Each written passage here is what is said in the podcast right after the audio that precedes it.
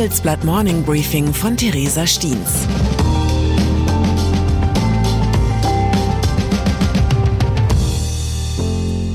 Guten Morgen allerseits. Heute ist Mittwoch, der 4. Januar 2023 und das sind unsere Themen. Quo Vadis FDP, Richtungsstreit vor dem Dreikönigstreffen. Quo Vadis Republikaner, historisches Abstimmungsdebakel in den USA. Quo Vadis Aktienmarkt, wann der Kauf trotz Rezession lohnt. Nach einer kurzen Unterbrechung geht es gleich weiter. Bleiben Sie dran. Die Welt steht vor gewaltigen Herausforderungen. Zum einen die Energiewende voranzutreiben und gleichzeitig den Klimawandel einzudämmen. Und auch der Energieträger Wasserstoff gewinnt weltweit immer mehr an Bedeutung. Doch wie geht es weiter? Erfahren Sie mehr auf dem Handelsblatt Wasserstoffgipfel 2024 am 12. und 13. Juni in Essen.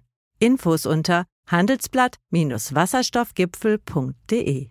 Mit dem Vorteilscode Wasserstoff 2024 erhalten Sie einen Rabatt von 15% auf die Tickets. FDP in Stuttgart stellt man sich seit 157 Jahren immer am selben Tag die gleiche Frage. Seit 1866 versammeln sich dort am Dreikönigstag Menschen mit der gleichen politischen Gesinnung und erörtern, was es bedeutet, liberal zu sein. Am Freitag ist es wieder soweit. Die FDP trifft sich im Opernhaus der baden-württembergischen Landeshauptstadt, um über die aktuellen politischen Herausforderungen zu sprechen und über sich selbst.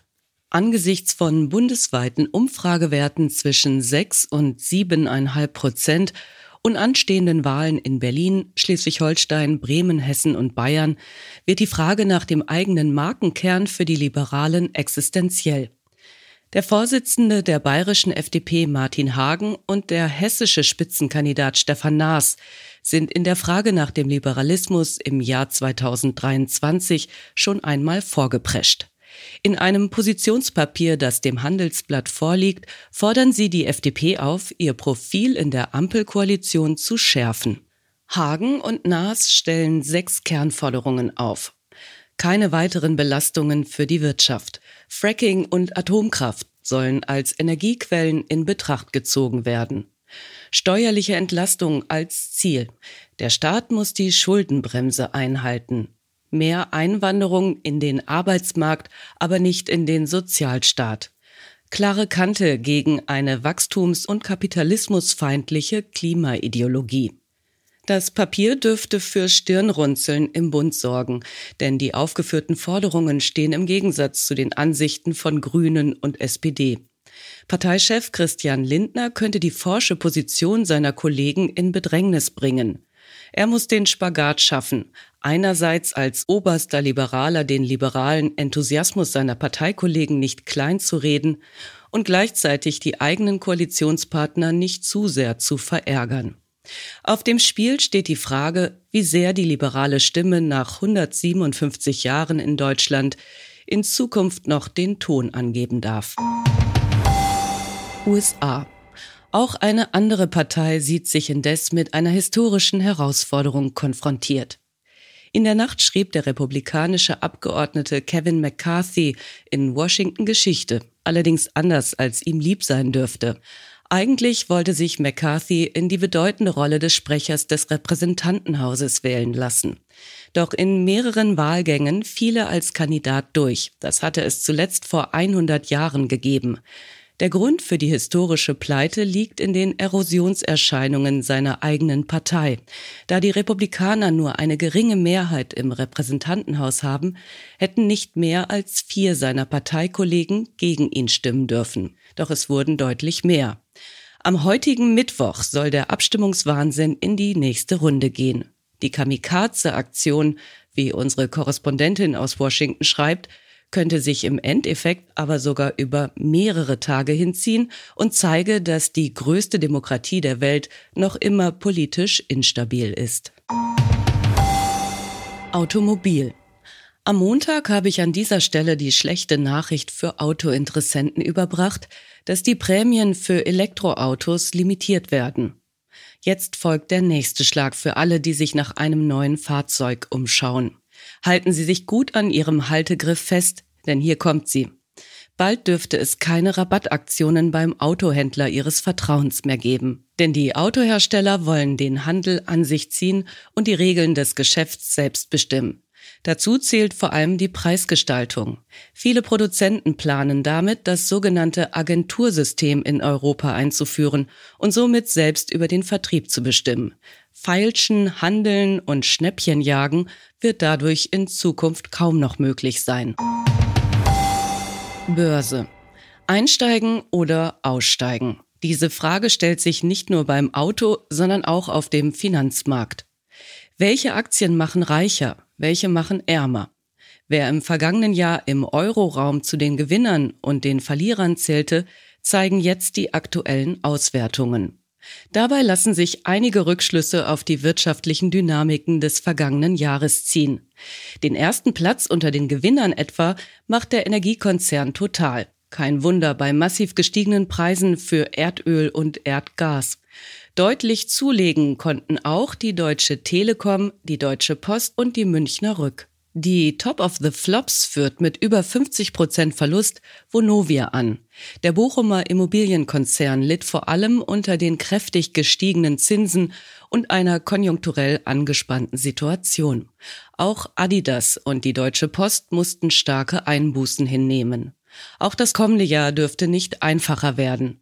Der Chefanlagestratege Jan Fiebig schätzt, dass die Wahrscheinlichkeit, dass wir in Europa eine Rezession bekommen, bei 80 Prozent liegt. Wer im Grundkurs Aktienhandel aufgepasst hat, wittert hier eine Möglichkeit, in den Markt einzusteigen und Wertpapiere unter Wert zu ergattern. Doch Experte Fiebig mahnt zur Geduld. Man erhöhe sein Aktiengewicht typischerweise erst im letzten Drittel einer Rezession, sagt er. Aktuell stehen wir erst am Beginn einer Rezession. Krypto. Mit Höhenflügen und einem tiefen Fall kennt sich Sam Bankman-Fried ganz besonders gut aus.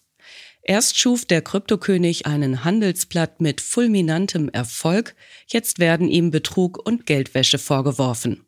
Bankman-Fried erklärte sich gestern erwartungsgemäß selbst für unschuldig. Ob das auch das Gericht so sieht, wird sich ab dem 2. Oktober zeigen, wenn der Prozess in New York offiziell beginnt. Im Falle einer Verurteilung in allen Anklagepunkten drohen dem 30-Jährigen bis zu 115 Jahre Haft. Bisher ist er gegen Kaution jedoch nicht im Gefängnis, sondern steht im Haus seiner Eltern unter Arrest.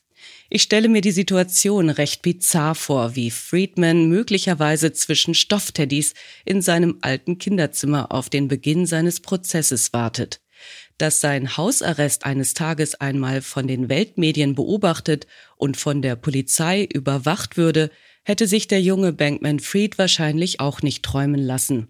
Ich wünsche Ihnen einen guten Start in den Tag mit viel Zeit an der frischen Luft. Es grüßt Sie herzlich Ihre Theresa Stiens, Redakteurin. Zur aktuellen Lage in der Ukraine. Nach militärischem Fiasko, wann wendet sich das Volk gegen Putin? Viele Russen fragen sich, wie es nach den dramatischen Ereignissen der Neujahrsnacht weitergehen soll. Die Kritik wird massiver, die Zweifel an Präsident Putin wachsen. Die mysteriösen Todesfälle in Russlands Machtelite. Fast zwei Dutzend russische Oligarchen sind seit Kriegsbeginn ums Leben gekommen.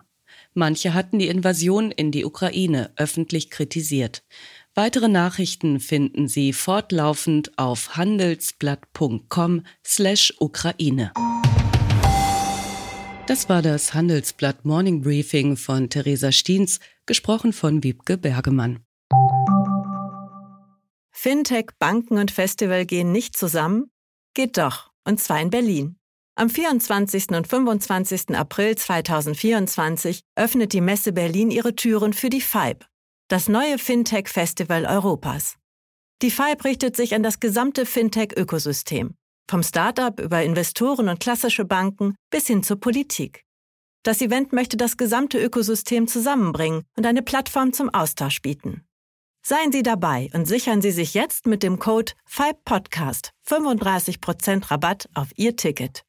Weitere Informationen finden Sie unter fibe-berlin.com.